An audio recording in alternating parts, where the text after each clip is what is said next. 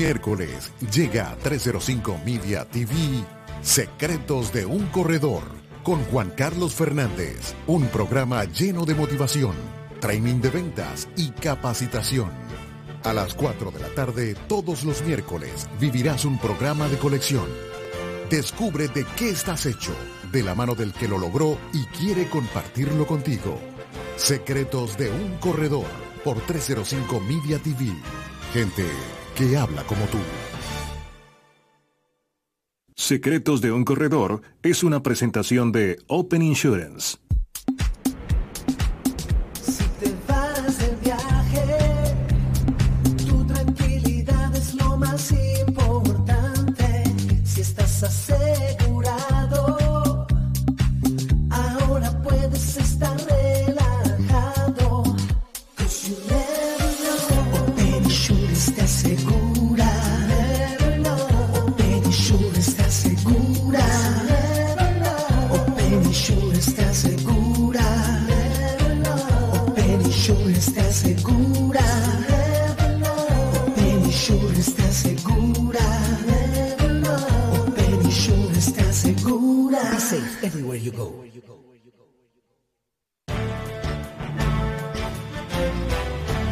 Buenas tardes, bienvenidos a un nuevo programa de Secretos de un Corredor aquí en 305 Media TV. Estamos aquí el día de hoy para conversar acerca del derecho y cómo, cómo poder humanizar un poco el tema del derecho y quién mejor ponente, quién mejor representante de, de esto que un gran abogado que viene de una familia en varias generaciones de abogado, hoy en día viviendo en Panamá y con grandes responsabilidades en varias juntas directivas y, con muchos años de experiencia en el mundo corporativo y en el mundo del derecho. Pues un, un gran fanático, su padre era un ávido lector y ávido um, escritor. Um, Tomás Polanco Fernández, bienvenido el día de hoy. Tomás, ¿cómo estás? Oye, muchas gracias, mucho gusto de estar en tu programa. Eh, mi papá fue además un gran abogado. Este, Totalmente. Sobre todo abogado. Una... somos varios hermanos abogados. Yo estoy en Panamá, pero tengo hermanos en Venezuela. Una casta completa de abogados en varias generaciones, ¿no?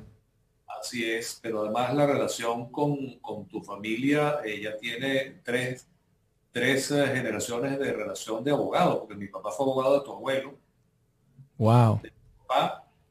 y, y, yo ahora pues metido en el, en el combo también con tu padre y contigo. Tal cual decía mi padre que las, las tres generaciones de frac eran las que constituían una buena señal de calidad de cualquier tema. Y aquí tenemos tres generaciones de frac familiar. Así es, tal cual, 100%, Tomás. Mira, bienvenido entonces aquí con nosotros en 305 Media TV. La verdad que es un gran placer tenerte, es un honor tenerte por acá. Y bueno, queremos hacer esto una charla, una, una conversación eh, amena, agradable, en el que discutamos algunos temas y conversemos algunos temas interesantes para la comunidad, sobre todo para esta cantidad de personas emprendedoras que están aquí en Florida, en Miami, personas que están por Latinoamérica también, que nos siguen y que les interesa muchísimo el tema venezolano, les interesa muchísimo lo que está pasando con los venezolanos en la diáspora, eh, les, interesa muchísimo todo lo que tiene que ver con el mundo. Eh, de, de, todo ese mayor activo, yo lo llamo el mayor activo que tiene Venezuela, hoy en día en el exterior, que somos nosotros la diáspora. Y bueno, quería que comenzaras tú echándonos un poquito el cuento de tu historia, um, que nos cuentes un poco de tu, de tu carrera por el mundo corporativo, lo que estás haciendo hoy en día y que nos eches un, una, que nos cuentes un poco esa, esa historia. A la gente le encanta escuchar eh, cuentos y, de ahí vienen anécdotas interesantes. Mucho gusto, Juan Carlos. Yo, yo era en Venezuela abogado de la empresa Cemex, eh, y lo fui durante 15 años, los últimos 15 años que estuve allá, el gobierno venezolano se empeñó en, nacionalizar la industria del cemento y, eso pues significó que le tuviésemos que entregar la compañía a, los señores que representaban el gobierno de esa época y, entonces eh, Cemex eh, tomó la decisión de, contratarme a mí en mm, la operación que tenía en Panamá, desde donde eh, eh, mudamos en lo que era la región. La región para Cemex este, en Centroamérica y el Caribe. Y me vine con Cemex a Panamá, estuve varios años ayudándolos. Eh, el tema con el gobierno no fue fácil porque hubo incluso un juicio, un, arbitraje que, duró esos tres años. los tres años se llegó a un arreglo y, yo entonces quedé, quedé libre, pero ya en Panamá decidí entonces abrirme camino por mi cuenta y he estado eh, vinculado a, una firma de abogados que me permite ejercer derecho extranjero en Panamá, porque en Panamá para ejercer eh, la profesión de abogado necesita ser panameño. Okay. Yo aún no lo soy, pero, pero entonces ejerzo derecho extranjero en, Panamá y me he ido metiendo en algunas actividades que, que la ley me permite desarrollar. Tengo acciones de una fiduciaria eh, con la que se hacen fideicomisos, eh, que es una entidad regulada en Panamá, eh, y soy miembro de directivas de, un banco en Puerto Rico, el International Union Bank, un banco venezolano que originalmente estuvo en Panamá, ahora está en Puerto Rico, y también soy en, Panamá presidente del Venezuelan Business Club, que es una entidad que surgió con motivo de esta diáspora que mencionabas. Este, se fundó la primera eh, oficina de ellos en Miami hace 15 años. Y desde entonces pues se fundó una en Panamá, una en Madrid, una en Caracas también ahora y desde ella pues apoyamos eh, eh, actividades de venezolanos que estén dedicados al tema de los negocios fuera de Venezuela. Wow, y tienes el business, el Venezuelan Business Club en Panamá, tienes una eventos de networking ¿Cómo has hecho durante la pandemia con los eventos de networking? ¿Han podido hacer algo presencial o todavía siguen eh, haciendo los eventos a través de Zoom? ¿O cómo, cómo, cómo son los, networking events ahora, los eventos? La, pandemia, este, digamos, nos, nos ayudó a descubrir este mundo de, la, de, la, de las este, actividades eh, este, telemáticas.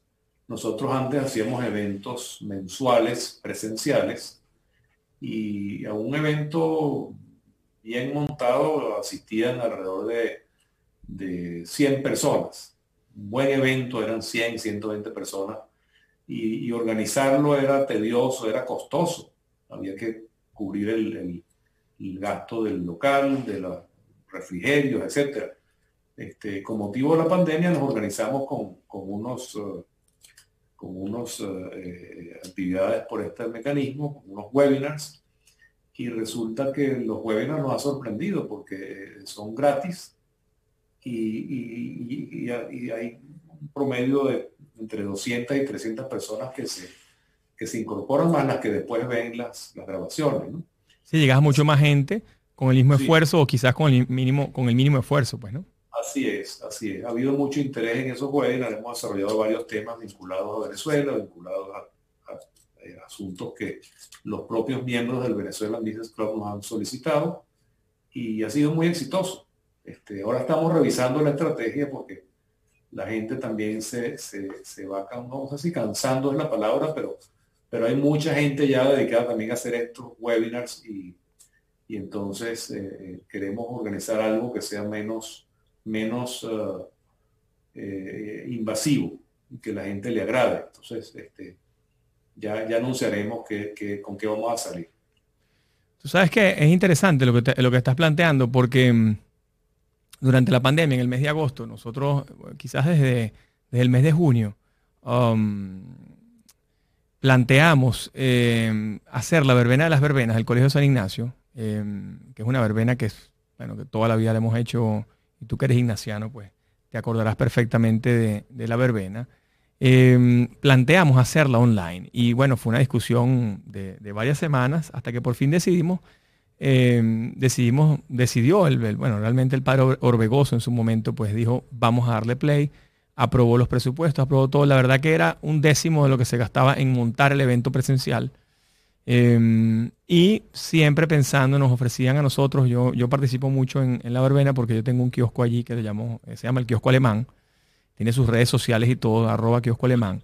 Y allí compartimos un poco la cultura alemana y, bueno, no sé, nos tocó allí, caímos allí por, por temas del destino. Eh, pero yo lo he mantenido, inclusive estando en la diáspora, pues mantengo el, el, kiosco porque me parece que es una manera de contribuir y de colaborar y dar, dar un poquito, un granito de arena allí para, para la, educación de los chamos en Venezuela, ¿no? Y mis hermanas están en el kiosco, mi hermano también, o sea, ya se hizo algo como familiar, pues, ¿no?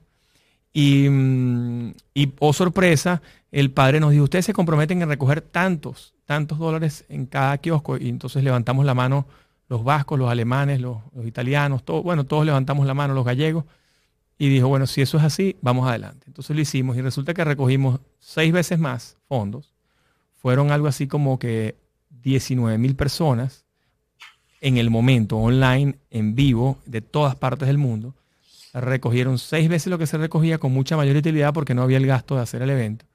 Y, bueno, la verdad que se cumplió el cometido, eh, ¿cómo se llama? Eh, de manera, de manera eh, exponencial, lo digo yo. Eso fue una, fue una venta exponencial porque logramos algo que jamás se había hecho y conectar con tanta gente en la diáspora. Nos dimos cuenta que los ignacianos están por el mundo y están ávidos de conocer y de ver y de compartir y de estar en ese momento. Y ahora entonces lo que queda es que cuando se acabe esta pandemia, que se va a acabar en algún momento porque no hay mal que dure 100 años ni cuerpo que lo resista, em, vamos a tener dos negocios. Vamos a tener el negocio presencial que va a continuar haciendo porque es una gran fiesta de alegría, pero además vamos a tener el evento live que no vamos a dejar de hacerlo porque imagínate, todas esas cantidades de personas que dijeron sí, que sí me interesa participar, te podrás imaginar, estuvieron conectados, creo que en promedio fueron como 10.000 o 12.000 personas, en el punto máximo 17.000 este, pero siete horas consecutivas, o sea que fue, fue una tremenda, una tremenda hazaña. se recogió mucho dinero, ¿no? Se recogió más dinero del que estaba previsto. Mira, tres veces más de lo que estaba previsto. Tres veces más de la última vez que habíamos hecho el evento. Imagínate tú, el año pasado en el 2019.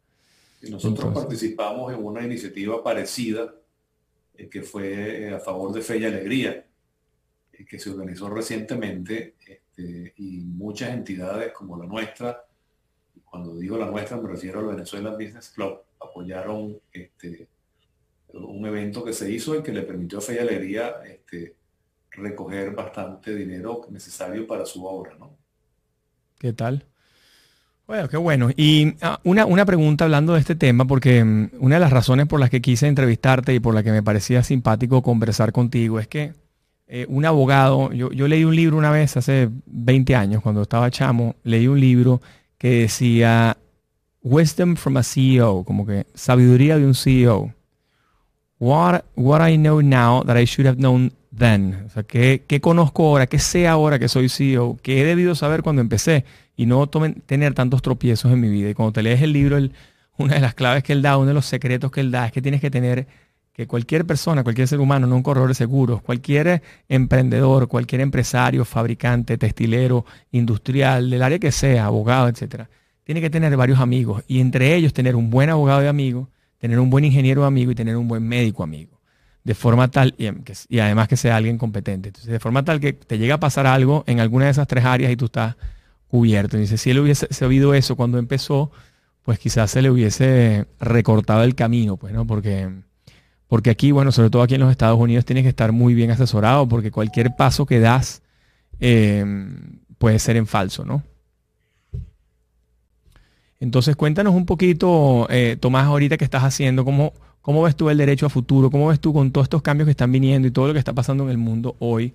Um, toda esta revolución de las redes sociales, de compañías eh, exponenciales como Amazon, Google, eh, Facebook y todo, todo lo que está pasando en Twitter, todo lo que está pasando con la censura, con todo, con todo este tema que hubo en las, en las elecciones ahora de, los Estados Unidos. ¿Cómo ves tú el derecho futuro? ¿Cómo va, cómo va a migrar o cómo, o cómo tiene que evolucionar el tema del derecho en, el mundo para que se haga más humano o para que, o para que, mm, o para que se democratice el derecho? El derecho, eh, digamos, siempre va a existir y siempre ha existido este, es necesario.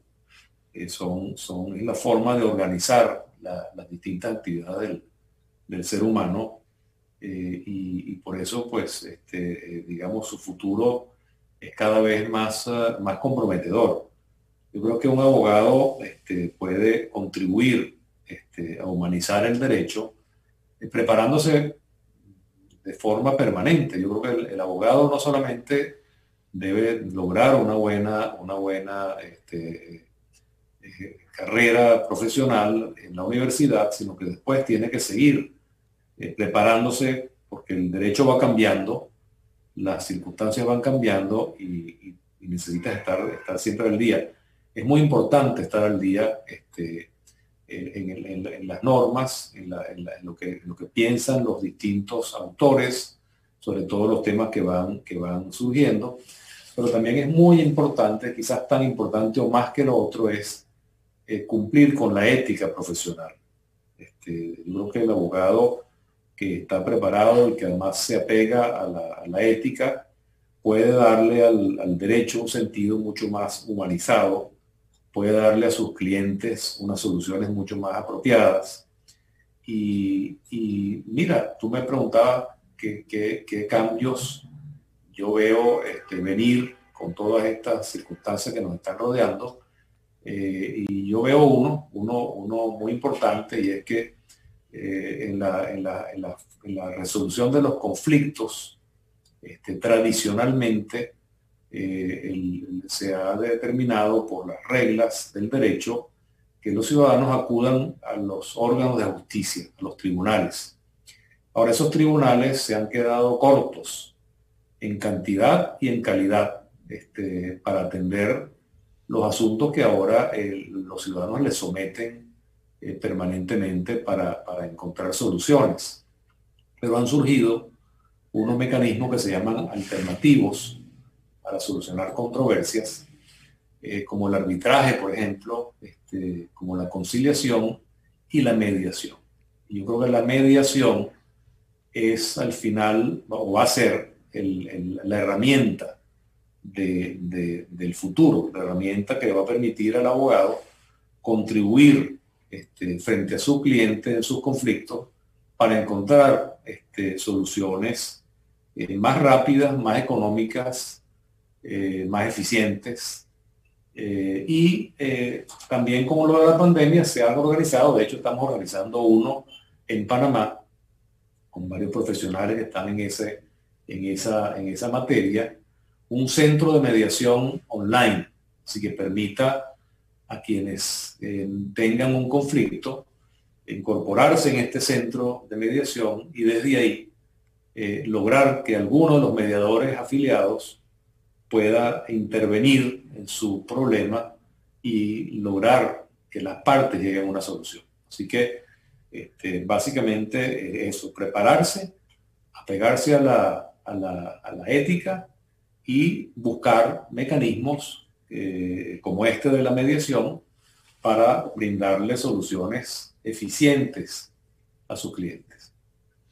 ¿Y cómo crees tú que ha salido, eh, eh, cómo ha participado el tema del, derecho, cómo, cómo están funcionando? Porque lo que he escuchado en bufetes abogados en Venezuela y en Panamá y en Estados Unidos, la gran mayoría de los juicios se están haciendo por Zoom, se están haciendo, se está asistiendo a tribunales, pero pero hay mucha, buena parte de los juicios que se están haciendo a través de Zoom. ¿Eso ocurre igual en Panamá? ¿Sigue ocurriendo, está ocurriendo allá en Panamá de esa misma manera? No, en Panamá todavía eso no es posible. Este, en Panamá hay muchas ventajas para los abogados en el, mundo, digamos, de la, modernidad, de la, electrónica, de la, pero no, no hemos llegado todavía a poder litigar eh, a través de estos mecanismos, ¿no? Eh, eh, y, te repito, este, frente a los problemas que se presentan con los tribunales, es que se hace apropiado entonces buscar ayuda este, fuera de los tribunales.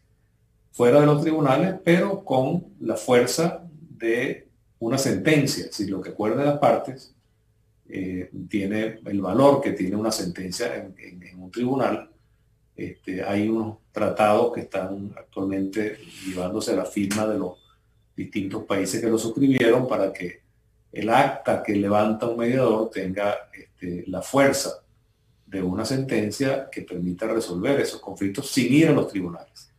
Yo creo que en América Latina eh, eh, juicios eh, online mm, solamente en Chile, según la información que tengo. Ojalá haya otros sitios, pero y una, pregunta, por ejemplo, cuando tú dices mediación, cuando haces mediación, normalmente no tienes que haber suscrito el contrato con la cláusula de mediación internacional o basta que las dos partes se pongan de acuerdo y estén de acuerdo en una mediación, van a la mediación y, se, atienen a lo que diga pues el, el, árbitro, el, árbitro, ¿es correcto?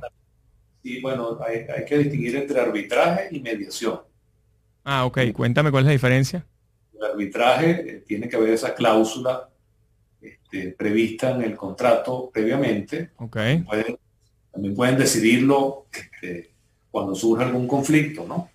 Pero en el arbitraje intervienen este, tres personas, normalmente una designada por cada parte y, un tercero designado por estos dos uh, anteriores y decide entonces por mayoría. Este, pero la decisión en el arbitraje se le encarga a esa, a, ese, a esa entidad, a ese cuerpo colegiado que son los, uh, los árbitros. Ok. Eh, en el caso de la mediación, perdí la imagen, en el caso de la mediación, eh, el, el, mediador apoya a las partes en la búsqueda de la solución. Son las partes las que llegan a un acuerdo, no el mediador. Es decir, el mediador lo que hace es que interviene para que las partes logren este, una solución. Es como un coach, pero legal. Exactamente, exactamente. coach legal. Ah, y ahora, y tiene, o sea, una vez que suscriben el acuerdo y hay un acuerdo, pues nada, eso tiene, eh, tiene efecto de ley, pues. Eh, bueno, eh, cuando suscriben el acuerdo, este, dependiendo del sitio donde lo hagan, este, por ahora no hay muchos sitios, el acta esa tiene fuerza de ley, pero si no el acto del mediador, por lo menos la transacción a la que lleguen en un juicio que ya tengan, o la transacción extrajudicial que suscriban poniéndole fin a un, inconveniente, tiene este punto, le pone punto final a la controversia. Wow, excelente. Sí. en países como Inglaterra, por ejemplo, el, el 80% de las causas se están resolviendo con mediación. ¿Ahorita en plena pandemia o ha sido así hace los últimos años? ha sido, ha venido siendo así en los últimos años y para que tengas una idea, el, honorario eh, del mediador, que es un mediador, no, tres, sino un mediador, y el honorario promedio, digamos, eh, eh, de esos 80% de los casos, este, no supera los, las 6.000 libras esterlinas. Oh my God, wow, buenísimo. Es un mecanismo eficiente, económico, rápido y que está revolucionando el mundo de las soluciones. O sea, ese es el Uber de la, del, el Uber de la, de la mediación, el Uber del, mundo legal, pues. Ese es el Uber del mundo legal. Mira, tú sabes que... Por supuesto, muchos, muchos uh, eh, adversarios. Este, eh, pero cada vez pues descubriremos que, ahí está un poco la solución. Buscar en el mediador una, una, una, una las soluciones y no estarlas dejando a un aparato eh, de justicia que es tan, tan lento y tan, y tan costoso. Sí, lento, burocrático, costoso y que, y que muchas, en muchas oportunidades pues este, se equivoca, pues, ¿no? Y, y, una cosa, entonces, entonces esto ya viene ocurriendo en Inglaterra hace tantos años, hace varios años, y um, nosotros en nuestro país, en Panamá, aquí en los Estados Unidos, ¿eso también funciona así? ¿Hay algún porcentaje de los juicios? la, mediación se origina, nace en Estados Unidos hace, hace muchos años y, los ingleses se la copian este, y la desarrollan este, con más eh, fuerza.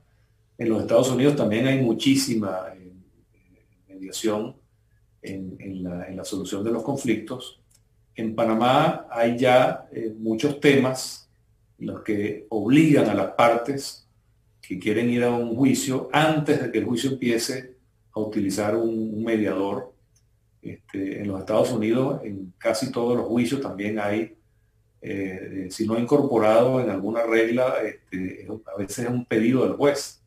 Dice, mire, pónganse de acuerdo primero con ayuda de este señor y, si fallan, pues siguen conmigo, pero no descarten llegar a una solución que a veces es más fácil de, que lo, de lo que las partes piensan, ¿no? Y el mediador lo que hace es despertar esa, esa, esa este, solución que, estaba ahí escondida en, en, esos ánimos caldeados a veces de, las partes cuando tienen un problema y, sacarla a relucir para que la encuentren y la firmen y se acabe un conflicto.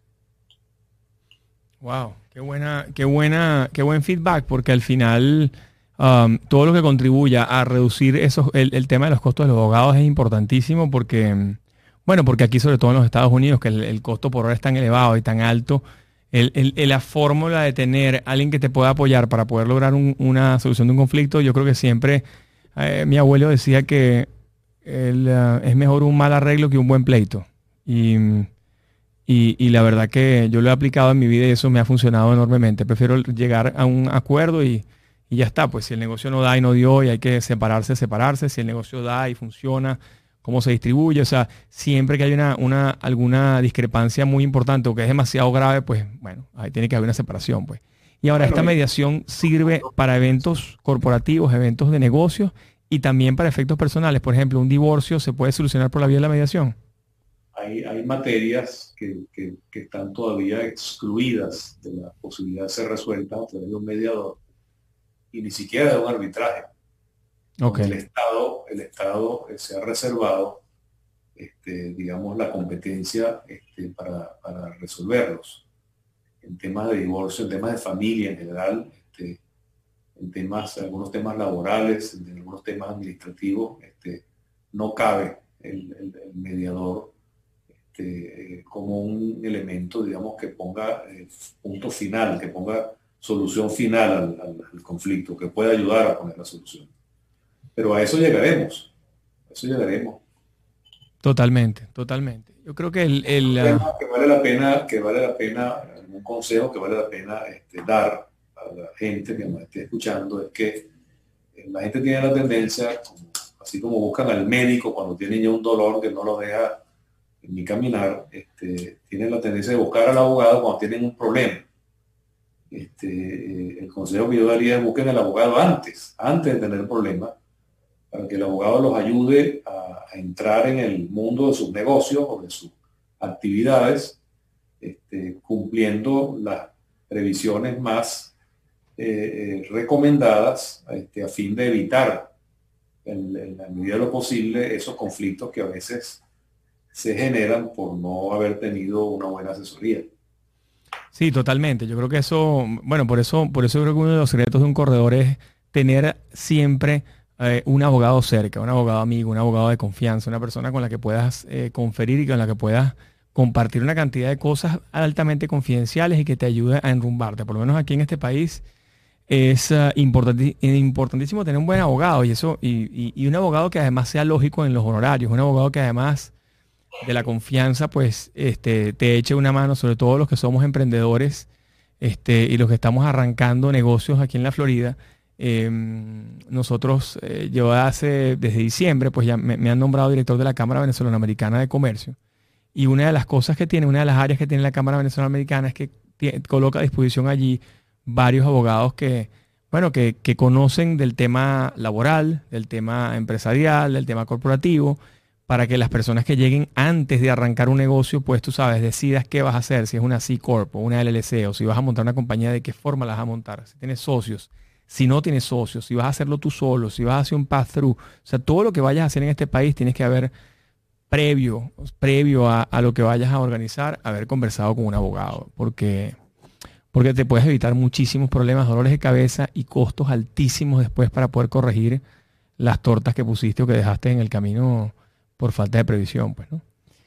Sí, la ventaja que tenemos nosotros en el mundo, en el mundo de nuestro derecho, en el mundo del derecho romano, del derecho latino, eh, frente al del derecho anglosajón, es que eh, nosotros tenemos más, más generalistas y para nosotros es más fácil en una sola persona encontrar el conocimiento básico de todas las normas jurídicas que nos regulan en el derecho anglosajón, este, por lo complejo de su organización, que es basado en la costumbre, eh, eh, hay, que, las especializaciones han sido, digamos, la vía que han encontrado para que cada abogado pueda eh, ser eficiente en el área que domina.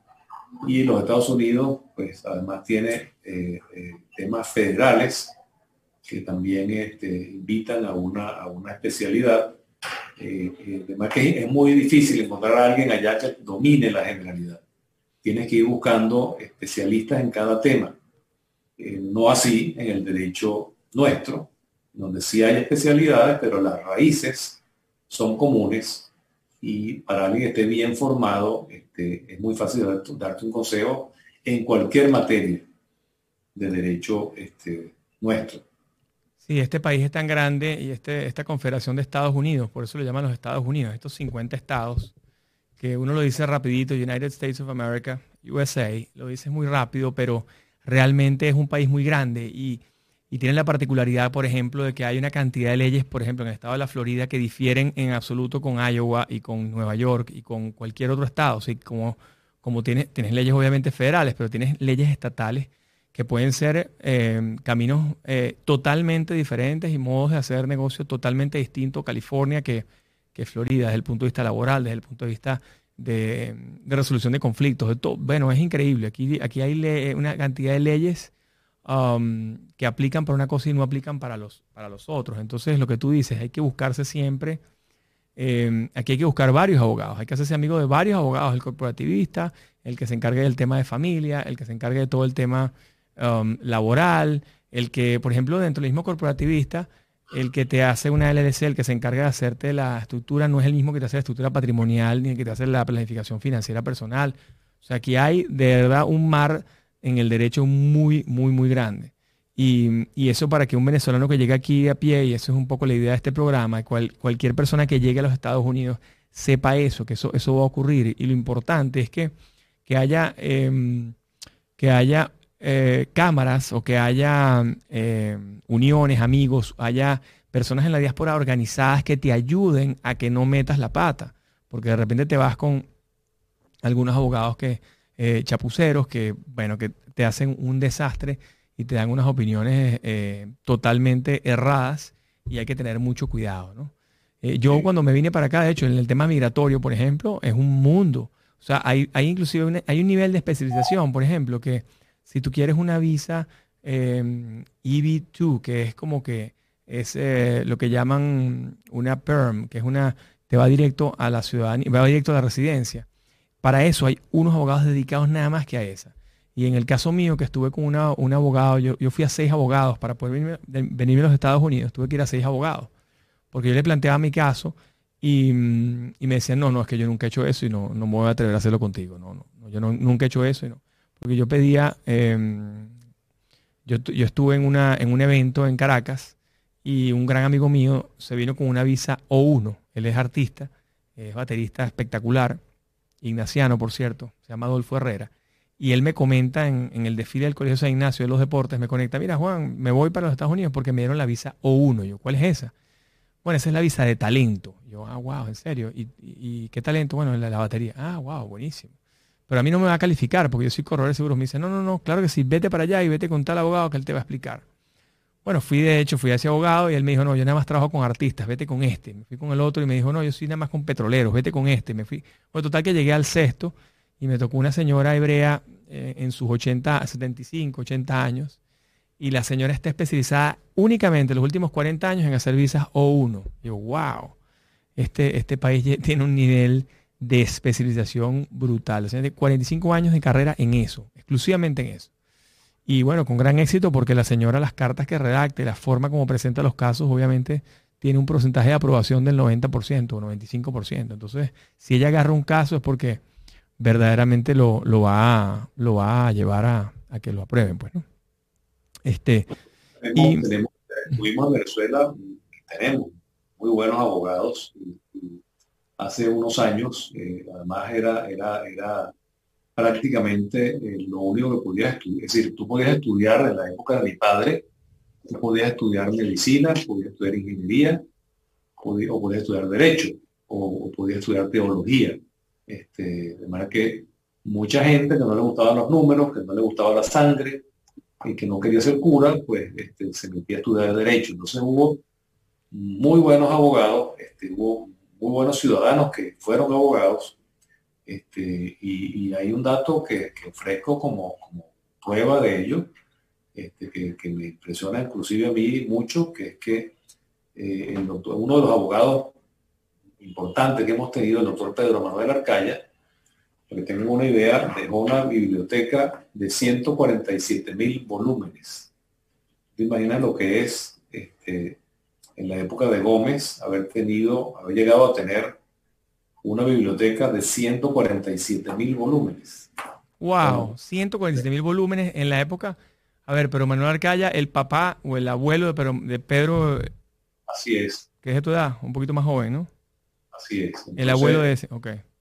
Imagínate tú, este, pero como ellos, la biblioteca de mi padre tuvo casi 30 mil volúmenes, pero así han habido más de 300 bibliotecas de, venezolanos que se dedicaron al derecho y que dejaron una huella muy importante este, en la profesión y en el país. Y, seguimos teniéndolos, seguimos teniéndolos este, Además, algunos pareciera que ni siquiera envejecen. Tenemos uno muy, muy especial para mí y para, seguramente para ti también, que es el doctor Alan Brewer Carías. Y el doctor Brewer, este, además no envejece. Una eminencia, tiene ochenta y piquito de años. Cada vez más activo, cada vez más activo, cada vez hace más cosas, cada vez escribe más libros este, y es abogado. Se para tempranito, se para a las 4 de la mañana, 5 de la mañana a escribir. Impresionante. Un orgullo para, los colegas y un orgullo para los venezolanos tener a alguien como él en la profesión. Este, de manera que los, abogados, este, eh, yo invito a que el que quiera estudiar derecho lo haga, vale la pena. Eh, en Venezuela todavía, eh, y, por supuesto en cualquier país donde se encuentren, porque al final el derecho lo que busca es lo mismo, es el, el, afán de encontrar la justicia para el caso concreto y para la, comunidad, este, dependiendo de la materia a la que te dediques, este, pero tiene un fin, un fin último muy noble. Y yo creo que vale la pena, este, digamos, auspiciar que haya gente que siga dedicándose a eso este, con apego a la ética y con la búsqueda, como dije, de las mejores soluciones para, su, para sus clientes. Bueno, es que yo creo que la única manera de refundar la democracia y de que pueda volver a haber un, gobierno democrático en Venezuela tiene que haber buenos juristas. Tenemos que tener una batalla de abogados. Yo lo decía el lunes motivacional, que hablamos esta mañana, esa mañana, el lunes, este lunes hablamos de Simón Rodríguez. Y una de las grandes virtudes que él plasmó en el Libertador era la libertad como primer principio y la justicia como segundo principio fundamental. Esas fueron de las dos grandes cosas que le escribe Bolívar en una carta de agradecimiento a, a Rodríguez en donde le, da las gracias por haberle inculcado esas, esos cinco claves que le dio. Primero la libertad y después la justicia. Entonces, bueno, nosotros ahorita casualmente escaseamos en libertad y en justicia, pero, pero yo creo que pronto va a venir y cuando venga, pues vamos a necesitar que esa cantidad de juristas extraordinarios que, que siguen viviendo en Venezuela y los que estén en la diáspora que quieran volver, pues que los reciban con brazos abiertos para que puedan hacer los cambios que hay que hacer, porque la refundación de la República parte netamente de buenos juristas. Necesitamos gente que verdaderamente ahora ya eh, pasada la página y, perdonado quien hay que perdonar y que, el, y que el, país arranque de nuevo y que refundemos la patria o que reconstruyamos el país, yo creo que mm, va a tener que ser siempre de la mano de unos, de unos buenos abogados. Pues. Sí. Nosotros tenemos, yo tengo, no sé, por casualidad de la vida, este, también entonces me casé con una abogada este, casi todos mis amigos son abogados. Este, mi papá era abogado, es decir, este, nos vamos rodeando de, abogados y además en mi caso, y quizás en el tuyo también, de ignacianos. A mí me, causaba mucha gracia que mi equipo de abogados en, la compañía eran todos el San Ignacio. Y no fue algo diseñado así. Era que, digamos, inconscientemente, cuando nos tocaba contratar a alguien, pues la, primera, es decir, la, información más, más relevante era que, la persona, que el candidato hubiese estudiado en el colegio este, San Ignacio, este, y eso como que nos daba una garantía de, calidad que, bueno, que también encontramos en otros colegios, pero por alguna razón mágica, los que estudiamos en San Ignacio nos amarramos a esa, a esa limitación, digámoslo así, te tocó, tú sabes qué pasa, que es un tema de educación y es un tema de valores. Y cuando tú ves en alguien que cumplió realmente, que fue Excelsior en el San Ignacio, pues que probablemente tenga un buen set de valores. De repente no es el más extraordinario del equipo, de repente no es una persona, este, no es el avasallante emprendedor aguerrido, pero lo que sí, lo que sí puedes esperar es que va a ser una persona que tiene unos valores y unos principios fundamentales bien, bien, o sea, tiene los pies sobre la tierra, pues, ¿no? Porque te enseñan desde la humildad hasta el, hasta el tema de las amistades, de cómo, cómo eh, cultivar las amistades de por vida, pues, ¿no? Y probablemente muchos de tus amigos todavía hoy, o grandes amigos sean ignacianos desde tu generación, de tu época, y los continúas viendo una vez al año, dos veces al año, pero, pero has mantenido el contacto probablemente. Y eso y eso te pasa cuando se crean estas cofradías. El concepto de cofradía para mí es, es, brutal. Yo lo aprendí hace, hace relativamente poco realmente, cuando entendí la palabra que era cofradía. Y es que um, nos pasa mucho, por ejemplo, con un rugbyista. Si, yo, si, si vienen dos candidatos a la compañía y uno es rugbyista y otro no es rugbyista, yo agarro rugbyista. Porque si el tipo jugó rugby y verdaderamente pasó por un partido de rugby y jugó contra otro equipo, eh, tú sabes que ese hombre es de batalla, aguerrido y, está listo para remangarse las mangas y echarle pichón a trabajar en lo que sea. Entonces, igual es, pasa con los gimnasianos. Fíjate que, a veces nos encerramos en, en esa cofradía y, por ejemplo, yo te puedo decir que yo he descubierto en mi vida este, la jerarquía tan, tan importante como la del San Ignacio, el, el Colegio de la Salle. Es decir, este, mi suegro, que murió recientemente, lamentablemente, que fue un gran, un gran hombre, un gran venezolano, un gran ingeniero, se formó en La Salle y, a través de él pues empecé a explorar ese, ese colegio y también tiene gente maravillosa. El Santiago León de Caracas, este, bueno, y tantos otros, ¿no? Totalmente, totalmente, claro que sí. Sí tenemos que aprender a abrirnos un poquito más, no solamente en relación a otros colegios este, y en relación también a otras profesiones, a otras a otras formas de ver las cosas, a otras culturas, este, y, vamos a encontrar entonces mejores caminos, ¿no? Lo que pasa es que, fíjate tú, el, el, tema con las cofradías, una cosa buena que tiene es saber identificarlas. Como te digo, por ejemplo, en el caso del San Ignacio tú lo identificaste y te rodeaste y lograste que ese equipo se exponenciara. Pero mucho pasaba, por ejemplo, ahorita que he estado todos estos lunes motivacionales, hemos ido hablando de Steve Jobs, hablamos de San Ignacio, hablamos de Nelson Mandela, hablamos de Mahatma Gandhi. Cuando tú ves, ellos, ellos creaban esa comunidad, ellos creaban esa cofradía, ellos se unían a personas que tuvieran el pensamiento similar a ellos, que creyeran en su propósito, que creyeran en su proyecto y los unían y hacía que eso se formara, esa cofradía. Entonces, uno puede formar cofradía ahora mismo donde sea. En el caso tuyo tuviste la, a ver, tuviste la dicha o la, la ventaja de que eran ignacianos de muchas generaciones, porque en una época me recuerdo estaba Rolando, que fue presidente de la, de la, Asociación, de Antiguos Alumnos trabajaba contigo y, varios del, equipo de ustedes este, eran chavos más jóvenes eh, echados para adelante, pero, pero es el saber, el poder identificar eso. Por ejemplo, con los millennials pasa que mucha gente le tiene animadversión, pero resulta que los millennials, los millennials tienen unas particularidades buenísimas y son una cofradía súper unida. Los armenios son una comunidad súper unida por el sufrimiento de su diáspora, los judíos, los gallegos, los canarios, todo el que ha migrado se convierte en una persona resiliente. Todo el que ha migrado, toda, toda cultura que ha migrado, por eso la fortaleza, por ejemplo, de todos estos, de todas estas diásporas que se convergen aquí en Miami. Los cubanos son muy unidos, los venezolanos lo son también, en buena parte.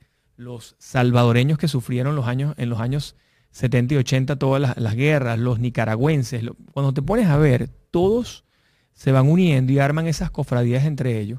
Y bueno, lo importante es este, apoyarlos, identificarlos, saber cuáles son sus códigos, cuáles son sus valores y tú te, bueno, obviamente te vas a ir empatando o te vas a ir trabajando con las personas que sean más afín tuyo. Eh, por ejemplo, yo he visto una particularidad en la, en la diáspora india. Los hindú surafricanos, los hindú de Barbados, los hindú que han vivido por todo el mundo. En Venezuela hay, hay, un, hay, hay, cierta cantidad también, pero en Brasil es muy importante, en Argentina, en México. Em, son personas súper preparadas y tienen unos valores, tienen una forma de trabajar. Y si tú consigues en trabajar con ellos, es, es, una, es una manera increíble de comunicarse. Distinta a la tradicional, pero es una manera, eh, eh, hay que como buscar identificarlas, ¿no? Los japoneses, los chinos mismos. Em, es impresionante porque en toda la historia de la humanidad han habido miles de diásporas, desde la diáspora judía, que fue la de las primeras diásporas, dígame en África, la cantidad de, migraciones que han habido por motivos de guerras, por temas religiosos, por temas económicos. Em, pero esa persona que, que, vive fuera y que forma esa cofradía se hace muy, muy fuerte.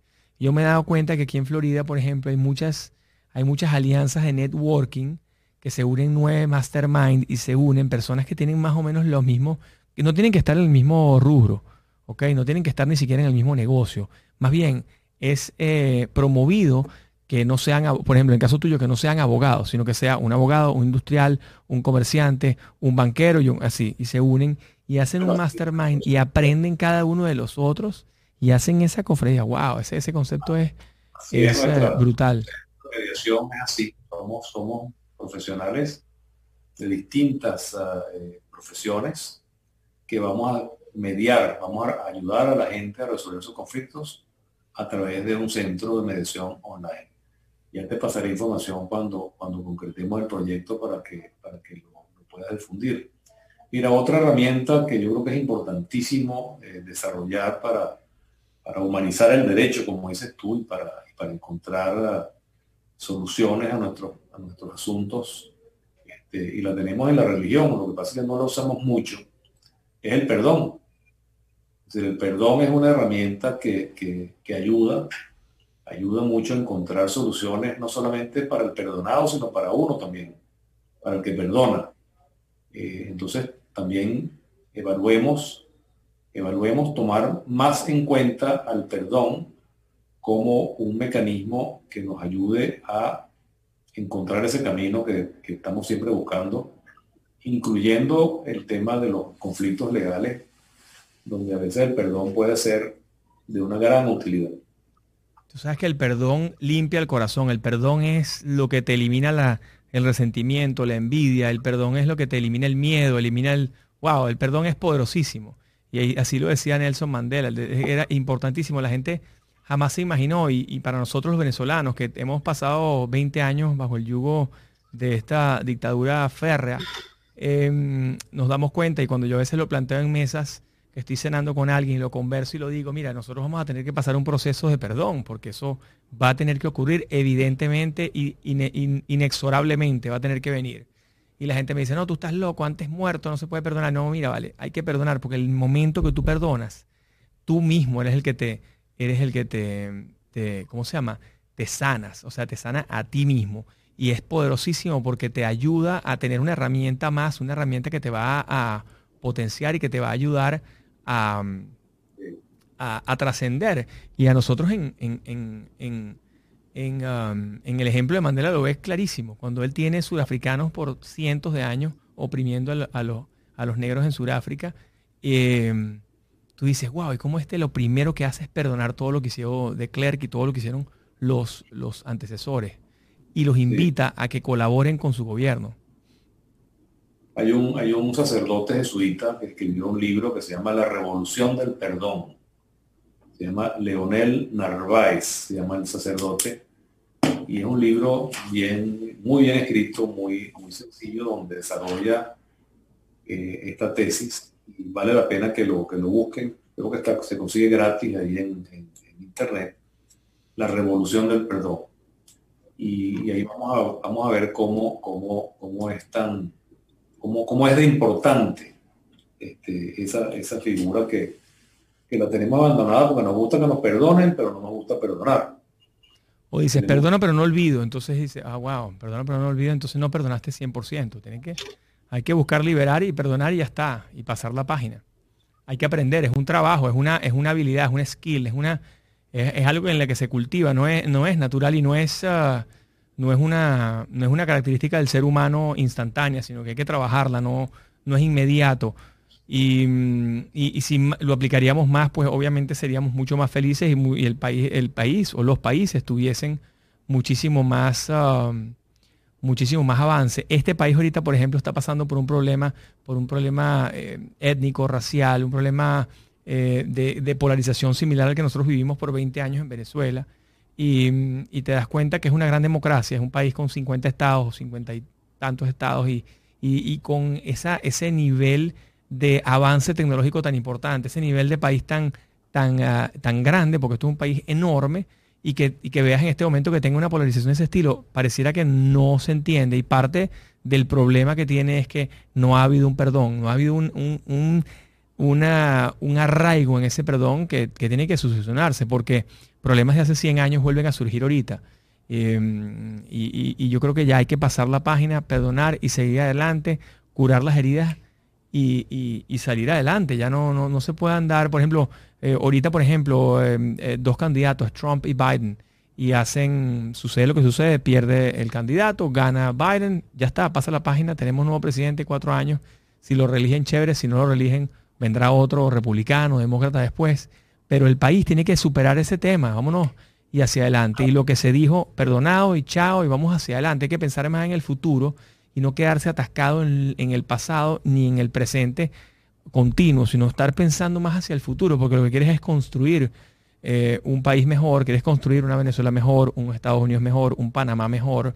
Este, y si estás todo el tiempo pensando en lo negativo, realmente lo que estás haciendo, y, lo dice mucho, lo dice muchísimo Joe Dispensa, dice, si tú de tus 60 mil pensamientos al día, okay, el 80% de esos pensamientos, estás pensando en lo mismo que pensaste ayer, tú realmente estás viviendo en el pasado.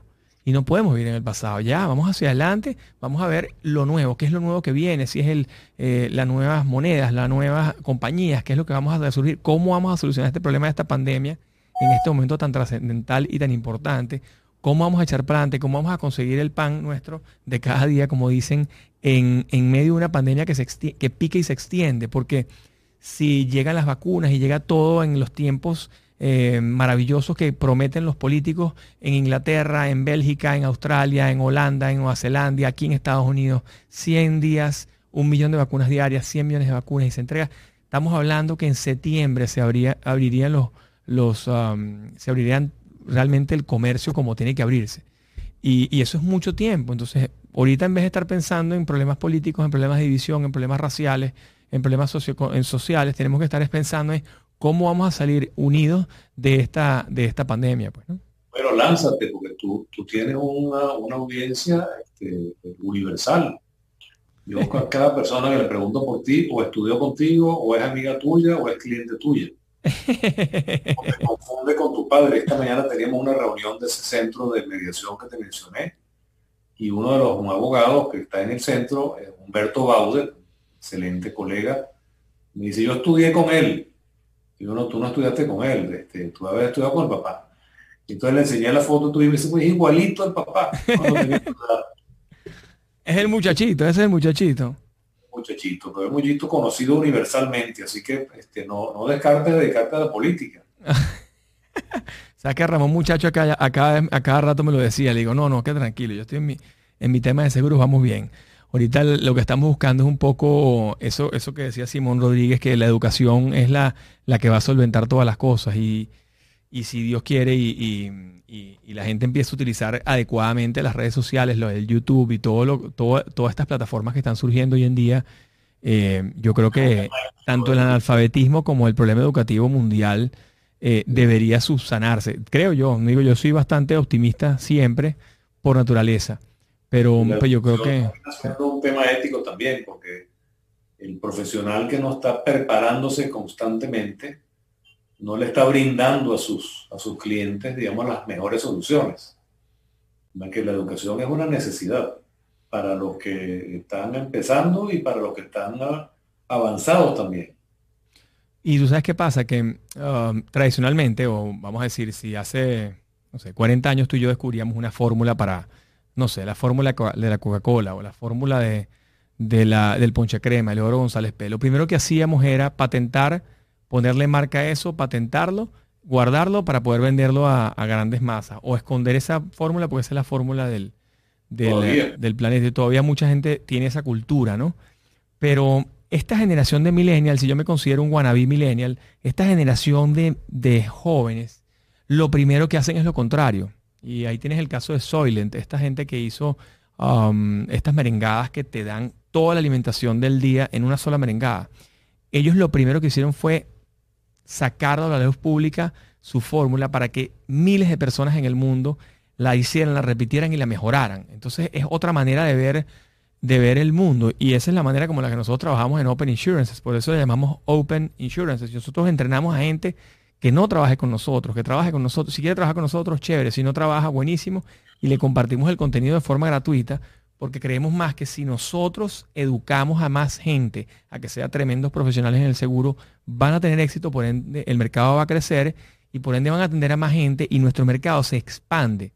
Entonces, en vez de estar peleando por una torta que es, que es finita, que era como pensaban nuestros abuelos, bueno, está la torta y tú la picas, pues ahora vamos a pelear por una torta mucho más grande. Entonces, cuando la torta se expande es exponencial y hay negocio para todo el mundo. Mira, Latinoamérica es tan grande que Latinoamérica está penetrada desde el punto de vista de seguros en un 7% en promedio. O sea que queda 93% de gente que no sabe lo que es un seguro y no tiene acceso para comprarlo y no tiene posibilidades. Entonces, ahorita es el momento de crear productos para esas personas y en vez de estar compitiendo unos con otros, pues competir por un mercado mucho más grande. Y, bueno, es, difícil que la gente lo entienda. Yo lo explico, lo explico en mis charlas, lo doy en las conferencias, se lo explico en las conferencias cuando hablo de ventas exponenciales.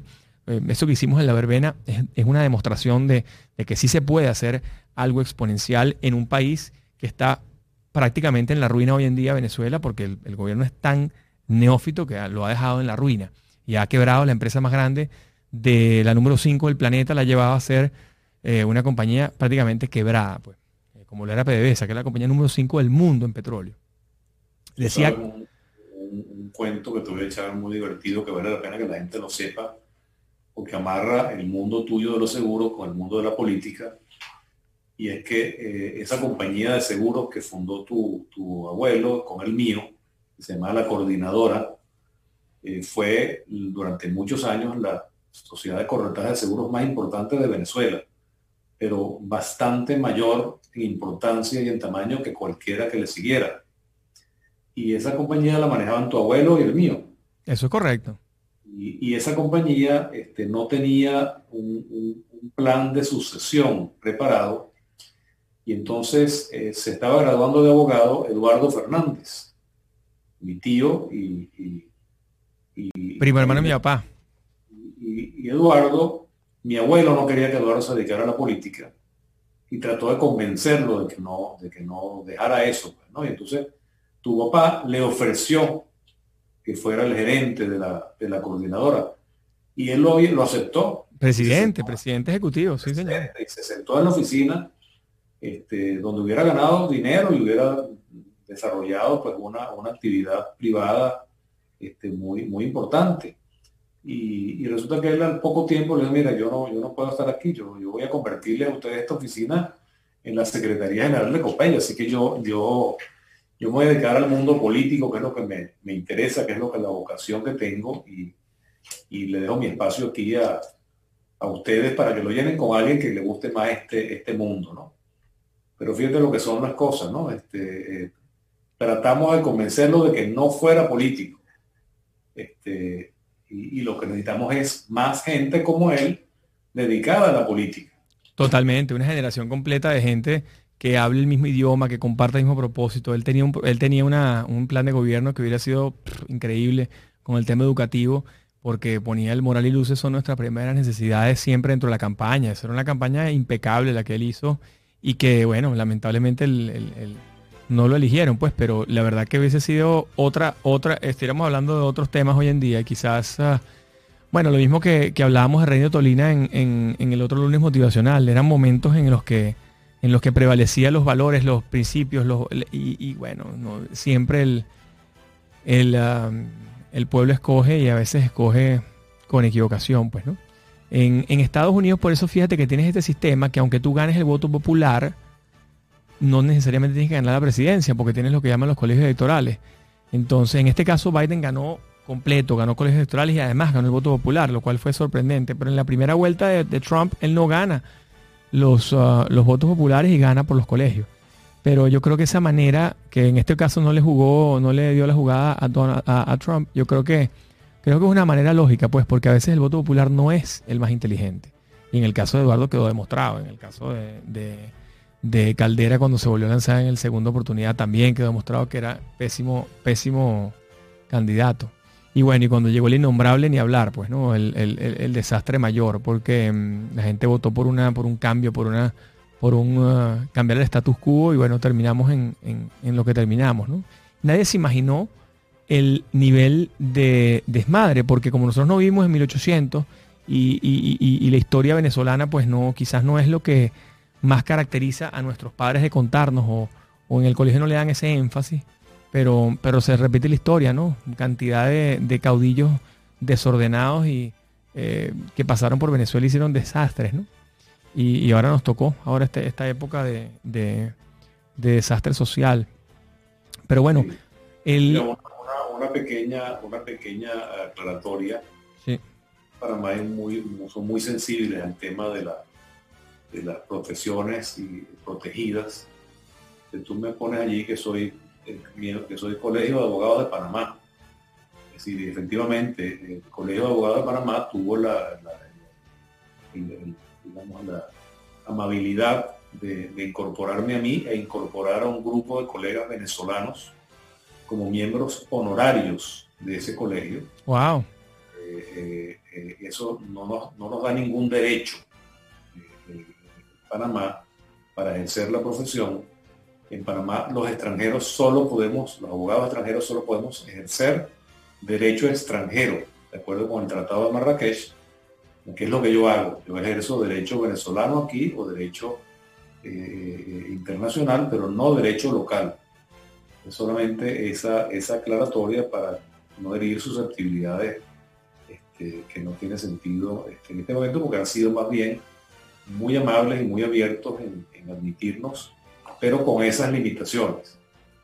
Bueno, porque están protegiendo quizás el mercado local y eso sucede en muchos países, aquí en Estados Unidos también. Tienes que tener el bar, tienes una cantidad de cosas y volver a estudiar de cero, medicina, abogado, quizás hay, hay, hay, hay, profesiones que son muy delicadas y muy, como muy oriundas, ¿no? Muy del, muy del, del gentilicio. Entonces, bueno, esa, esa, es, esa es una política panameña. Además es una población muy pequeña, ¿no? Eh, entiendo que la población panameña no son más de 3 millones de habitantes y hoy en día debe haber uno de cada 10 son venezolanos, ¿no?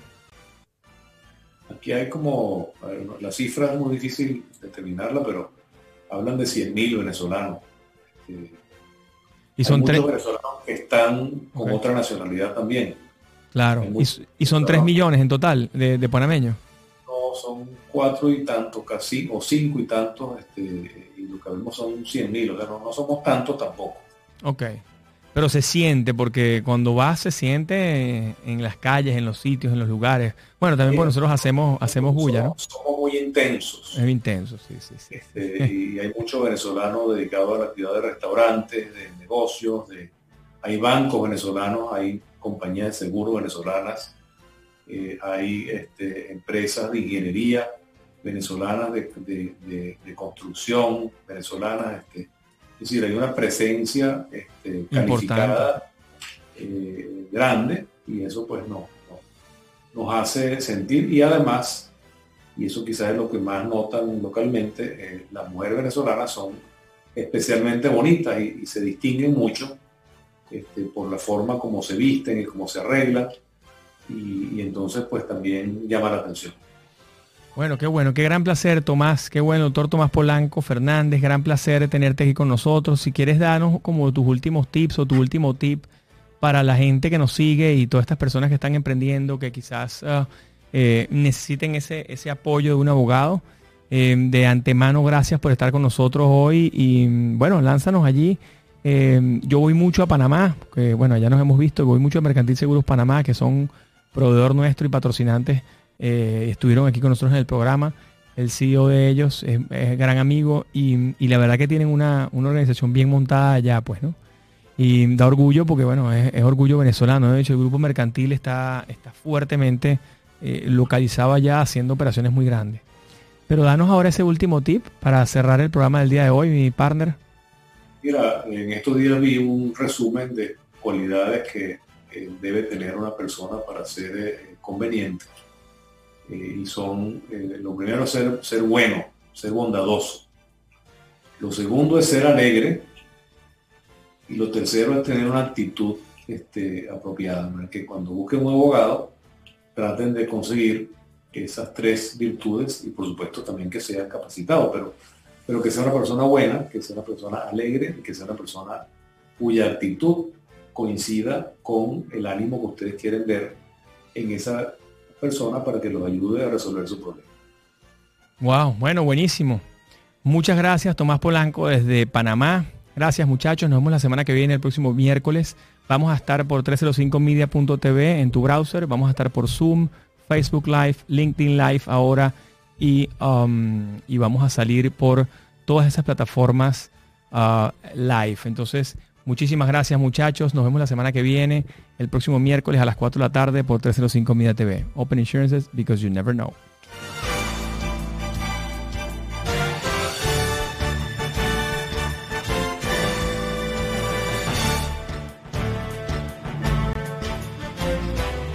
Secretos de un Corredor es una presentación de Open Insurance.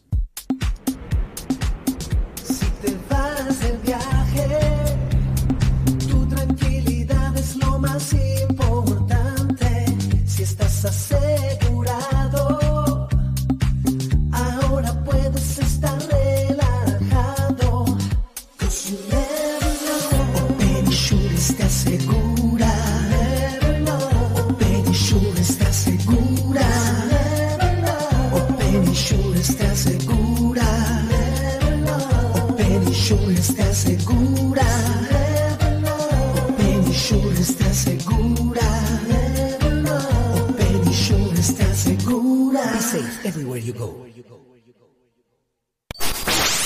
305 Media TV. Media TV. Que, que- que- que habla como tú.